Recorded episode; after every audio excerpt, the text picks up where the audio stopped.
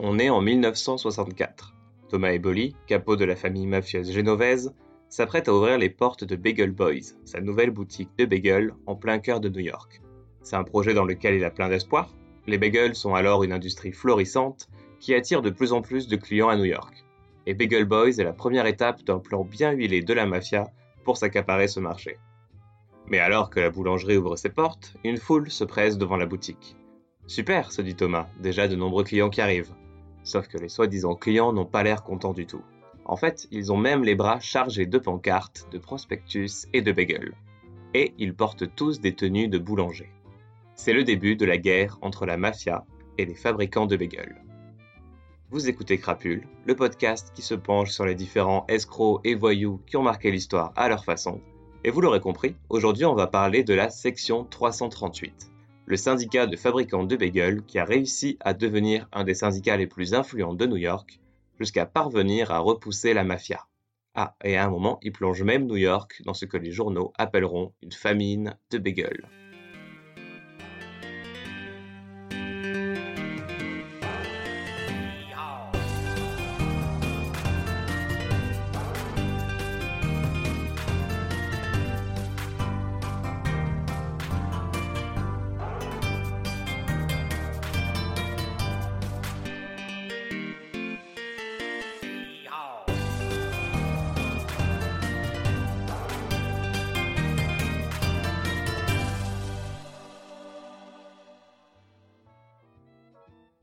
Faire des bagels au début du XXe siècle, c'est compliqué. Pour faire un bagel, il vous fallait 4 hommes, 2 à la paillasse et 2 au four. Et ces hommes travaillent dans des conditions misérables. Ça se fait généralement dans des sous-sols d'immeubles d'habitation suffisamment grands pour mettre d'immenses fours à charbon. Les températures ambiantes peuvent y monter jusqu'à 120 degrés, si bien que les boulangers finissent souvent en slip, même en plein hiver. Et cerise sur le gâteau, on y côtoie souvent des cafards et des rats. Donc pendant des décennies, les bagels sont fabriqués comme ça, par des boulangers quasi nus et qui transpirent abondamment. Les conditions sont si terribles qu'elles ont même inspiré une malédiction en yiddish, qu'on pourrait traduire par couche-toi par terre et fais cuire des bagels ou va au diable et fais cuire des bagels. Et à l'époque, on est aussi loin de la popularité actuelle des bagels. C'est un produit de niche, surtout consommé par la communauté juive de New York. Pour les journalistes aussi, c'était encore une curiosité. Par exemple, dès qu'ils parlaient des bagels dans un article, les journalistes incluaient une note sur comment bien prononcer ce mot. Le New York Times va même expliquer en 1960 que un bagel, c'est un beignet non sucré avec une rigidité cadavérique. Bref, faire des bagels, c'est un travail étouffant qui demande précision et habileté, mais qui, avec le temps, allait lancer un des syndicats les plus féroces que la ville ait jamais connus. À la fin des années 20, les boulangers de bagels, principalement des immigrants juifs d'Europe de l'Est, se sont regroupés pour protester face à leurs conditions de travail. Et ça a donné la section locale 338, une union créée sous l'égide du syndicat international des travailleurs de la boulangerie et confiserie. À partir des années 30, si on veut tenir un magasin de bagels à Manhattan, on est obligé d'employer des boulangers syndiqués chez la 338. Et pour imposer leurs conditions, ils ont développé une technique bien à eux, le piquet de grève. Dès qu'une boulangerie essayait de contourner les règles du syndicat, les boulangers se réunissaient devant la boulangerie incriminée pour protester, faire connaître leur cause aux passants et empêcher les clients d'entrer, ce qui faisait évidemment perdre beaucoup d'argent aux boutiques visées. Et c'était leur réponse à tous les conflits de travail, qu'ils emportaient à chaque fois. Le syndicat va même réussir à interdire aux propriétaires de boulangeries de gérer eux-mêmes leur propre four pour faire des bagels, sous peine de devoir faire face à des piquets de grève. Et si de l'extérieur les bagels semblent être un type de produit assez simple à faire, après tout c'est qu'un petit pain dur avec un trou au milieu, bah, ça cache en vérité un processus complexe de pétrissage, façonnage, retardement, vérification, ébullition et cuisson. À l'époque, la fabrication d'un bagel traditionnel à la main pouvait prendre jusqu'à 24 heures du début à la fin. Et donc appartenir à la section 338, c'était un gage de qualité, puisqu'ils étaient les seuls hommes en ville capables de faire un véritable bagel. Le syndicat ne va d'ailleurs jamais dépasser les 300 boulangers et l'adhésion est très exclusive. Pour entrer dans la section, il faut être le fils ou le neveu d'un membre actuel. Puis, après 3 à 6 mois d'apprentissage, et une fois qu'on avait atteint une vitesse minimale de 832 bagels par heure, on pouvait intégrer le syndicat et recevoir sa carte membre. Et c'est tellement exclusif qu'à ses débuts, les membres communiquent principalement en yiddish, rendant sa correspondance et ses archives totalement indéchiffrables pour les étrangers. Sous l'égide du syndicat, les fabricants de bagels vont vite voir leurs conditions s'améliorer. Les heures de travail sont contrôlées et les salaires augmentent. Les journaux de l'époque vont même estimer le salaire de base à 144 dollars par semaine pour les hommes travaillant sur paillasse et 150 dollars pour ceux travaillant au four. Ça représenterait aujourd'hui un salaire annuel d'environ 65 000 dollars, ce qui est bien plus que ce que les policiers, les ingénieurs ou les enseignants recevaient à cette époque. Et les avantages sociaux sont aussi nombreux. Soins dentaires, pensions, lunettes, santé, 3 semaines de congés annuels, 11 jours de vacances publiques et juives. Et pour couronner le tout, chaque boulanger peut rapporter chez lui 24 bagels gratuits à la fin de sa journée. Après 8 ans d'activité, le syndicat a conclu des contrats avec 36 des plus grandes boulangeries de la ville et du New Jersey. Leur réputation les précède et plus aucune boulangerie ne tente de vendre des bagels sans leur accord. Chaque année, les boulangers de bagels peuvent même renégocier leur contrat. Et s'ils n'obtiennent pas ce qu'ils veulent, ils se mettent en grève, plongeant la ville dans ce que le New York Times appelait la famine des bagels. On peut d'ailleurs trouver un extrait du journal de 1951 où on peut lire ceci. La métropole a été menacée de famine de bagels hier. 32 des 34 boulangeries de la ville sont restées fermées dans un conflit entre 300 membres de la section locale 333 de la Bagels Bakers of America et l'association des boulangers de bagels. Une terrible nouvelle pour les accros du bagel. Entre parenthèses, prononcé bagel. Un contrôle ponctuel des boulangeries a montré que leurs rayons étaient vides de bagels, qui ne ressemblent à des beignets que dans la mesure où ils n'ont pas de centre. La vente de l'ox, un saumon fumé dont les gourmets disent qu'il ne peut être consommé de manière satisfaisante qu'avec des bagels, a chuté de 30 à 50% dans les épiceries fines. Et en février 1962, la 338 lance une grève d'un mois, qui a plongé la ville dans une pénurie de bagels, faisant chuter l'offre de 85%.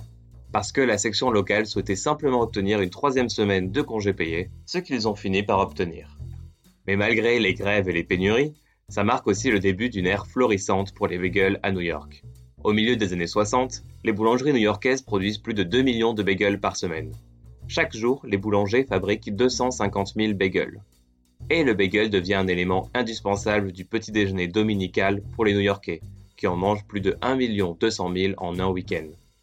Donc les boulangers de bagels deviennent irremplaçables, obtiennent des positions de négociation suffisamment rigides et ils peuvent mener la belle vie. Parce que le marché du bagel rapporte quelques 20 millions de dollars par an, les boulangers peuvent s'acheter des maisons à Long Island, conduire des voitures de luxe ou envoyer leurs enfants dans les plus belles universités du pays. Tout le monde est gagnant, les propriétaires de boulangeries, les boulangers et les New-Yorkais. Et naturellement, la mafia a voulu en faire partie. Alors avant de poursuivre notre histoire de fabricant de bagels, je pense que c'est important de revenir sur le fonctionnement de la mafia. Une des spécificités de la mafia est d'exercer, à côté de ses activités illégales, des activités légales, via des entreprises qu'on va qualifier de légales mafieuses. Ces entreprises ont une activité donc légale et déclarée auprès des chambres de commerce, mais la propriété de ces entreprises est mafieuse. Donc on se retrouve avec une économie qui est ni 100% légale ni 100% illégale et qui va affecter tout le reste de son secteur, puisque la mafia va avoir un effet direct sur ses concurrents sur la répartition des ressources au sein d'un secteur et sur son développement. Et ça marche généralement en trois temps. La première étape, c'est l'infiltration d'un marché. Parce que les entreprises qui opèrent en territoire mafieux peuvent être amenées à s'allier à la mafia pour bénéficier d'une protection et d'autres avantages, comme l'accès à du matériel moins cher. S'associer à la mafia, c'est pas qu'une affaire de protection ou de violence. Aux yeux d'une entreprise en difficulté, la mafia peut aussi représenter une réponse aux inefficacités des aides de l'État, en leur apportant certains avantages. Et c'est particulièrement efficace en période de crise, parce que la mafia est bien plus réactive que l'État. Par exemple, durant la crise financière de 2007 et du ralentissement économique qui a suivi, certaines organisations criminelles fournissaient des crédits à des entrepreneurs respectueux de la loi qui avaient été rejetés par les institutions bancaires. Et au début, ça se passe très bien pour tout le monde puisque la mafia va même limiter l'accès au marché aux nouveaux entrants potentiels et va protéger les entreprises de la microcriminalité. Mais ça, c'est avant que la mafia passe à l'étape 2, l'étape de contrôle d'un marché. Parce que la mafia dispose d'avantages que ne peuvent pas se permettre leurs concurrents légaux. Le recours systématique à la violence et à l'intimidation pour décourager les concurrents, la compression des salaires ou encore l'accès à des ressources financières énormes obtenues sur les marchés illégaux et c'est comme ça que la mafia parvient à exclure ses concurrents et prendre le contrôle de toute une industrie. Va alors se mettre en place un système d'expropriation des entrepreneurs non mafieux. on passe donc à l'étape 3, l'étape de pillage du marché. Une fois en contrôle total d'un marché, la mafia peut établir ses propres règles. L'enjeu va donc être pour la mafia de fournir un service minimum et de détourner le plus de richesses possible. Par exemple, à Naples, la mafia a réussi à s'approprier la gestion des déchets de la ville, en infiltrant toutes les organisations de collecte et de tri des déchets. Ça leur a permis de récupérer les subventions publiques, qui vont quand même s'élever à plus d'un milliard d'euros entre 1994 et 2010, tout en fournissant un service médiocre. Parce qu'en retour, la mafia se contente juste de mêler déchets toxiques et ménagers dans des décharges sauvages implantées illégalement, ce qui a causé plein de crises sanitaires dans la région de Naples. Et ça va parfois jusqu'à complètement ruiner une industrie. Et alors la mafia va déclarer faillite. La faillite frauduleuse, c'est une autre technique commune employée par la mafia qui se déroule comme ça. D'abord, elle va créer ou prendre le contrôle d'une entreprise avec une solide cote de crédit, puis elle va se donner l'air d'une entreprise légitime qui fonctionne normalement pour gagner la confiance de ses partenaires et pour prendre le plus de crédit possible auprès de la banque et de ses fournisseurs. Elle va ensuite remplir au maximum son inventaire de marchandises, détourner cette marchandise en la vendant sur le marché noir, cacher l'argent, puis déclarer faillite en faisant supporter la perte et les dettes engendrées aux fournisseurs ou à la banque. Et donc, pour en revenir à notre histoire de boulanger, c'est précisément ici qu'entre en scène Giovanni Ignacio Diogardi, plus connu sous le nom de Johnny Dio.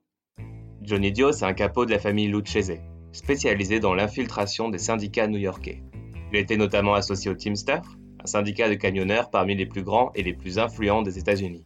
Au sein des Teamsters, le rôle de Dio était d'exiger de l'argent aux employeurs de transporteurs, qui souhaitaient rester non syndiqués, et aux employés syndiqués qui souhaitaient éviter les grèves et autres conflits du travail. Il a aussi aidé Jimmy Hoffa dans son élection comme président des Teamsters. Si vous avez vu le dernier film de Martin Scorsese, The Irishman, Jimmy Hoffa, ça vous dit sûrement quelque chose, puisqu'il y était interprété par Al Pacino. Mais en 1963, Johnny Dio, c'est un homme nouveau.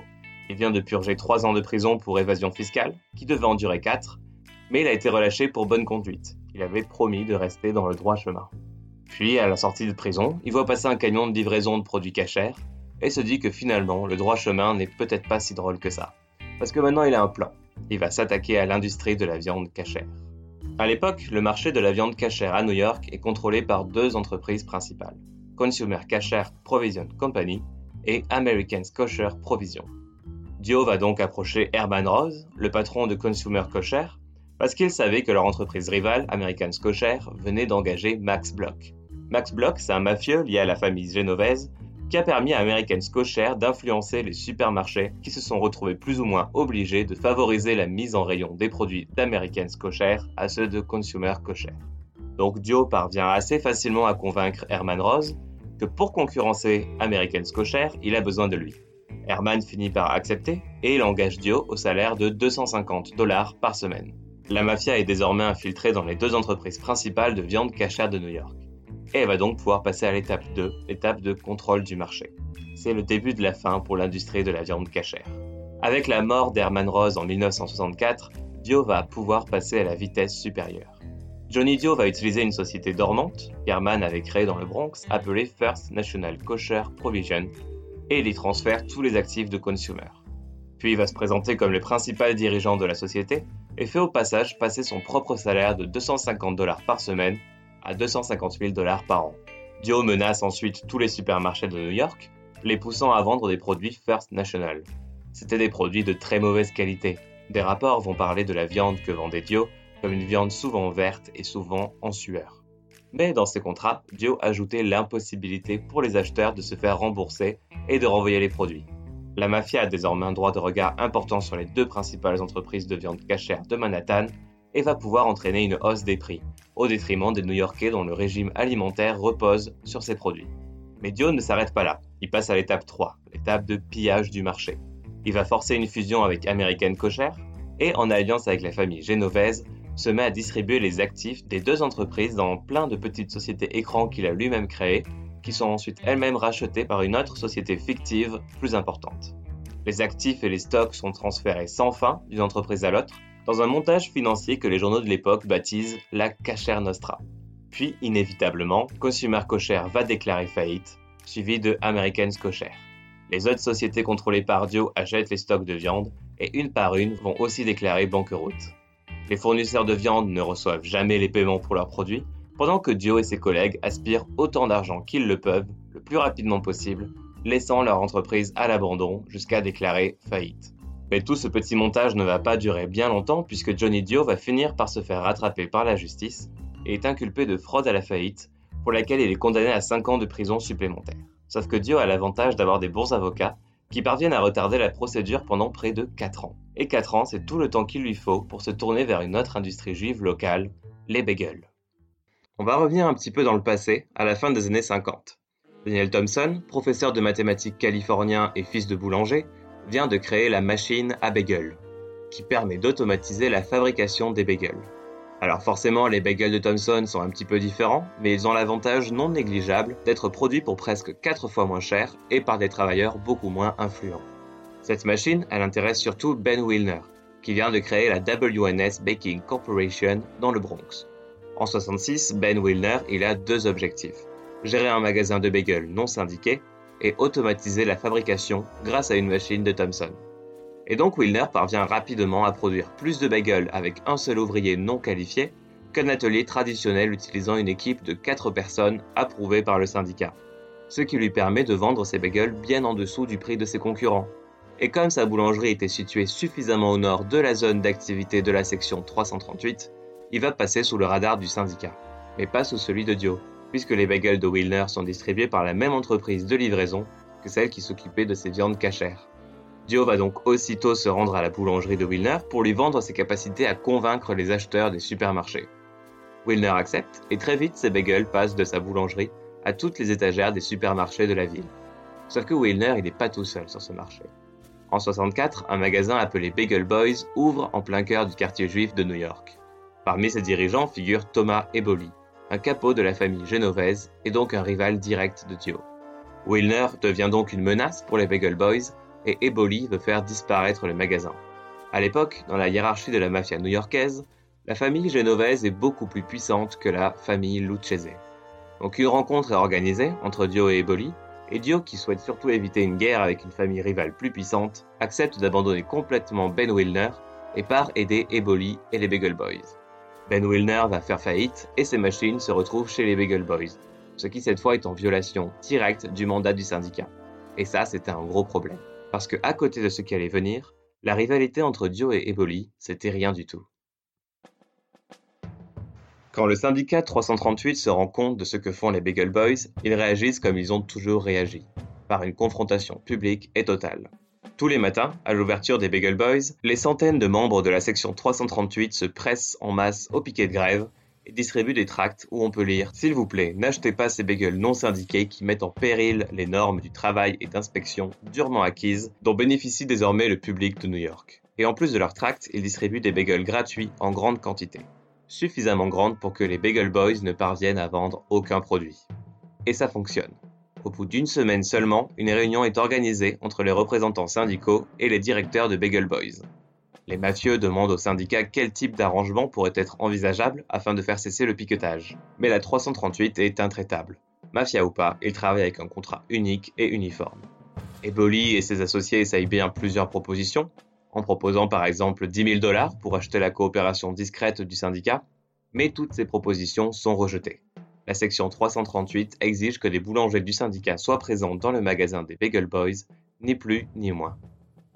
Alors les Bagel Boys tentent d'autres tactiques. Ils vont par exemple essayer de faire semblant de se syndiquer, puisqu'ils vont afficher fièrement, quelques jours après leur discussion, une pancarte sur leur vitrine, indiquant que le magasin a signé avec la division des boulangers de bagel de la section 348. Sauf que la section 348, c'est un syndicat de prothésistes dentaires, qui évidemment des liens avec la mafia et rien à voir avec les bagels. Et ce genre de fausse affiliation n'a fait qu'enrager la 338, qui redouble d'efforts pour empêcher l'activité des Bagel Boys. Et finalement, après avoir tout essayé, Eboli et la famille génovaise finissent par faire machine arrière et accepter les conditions du syndicat.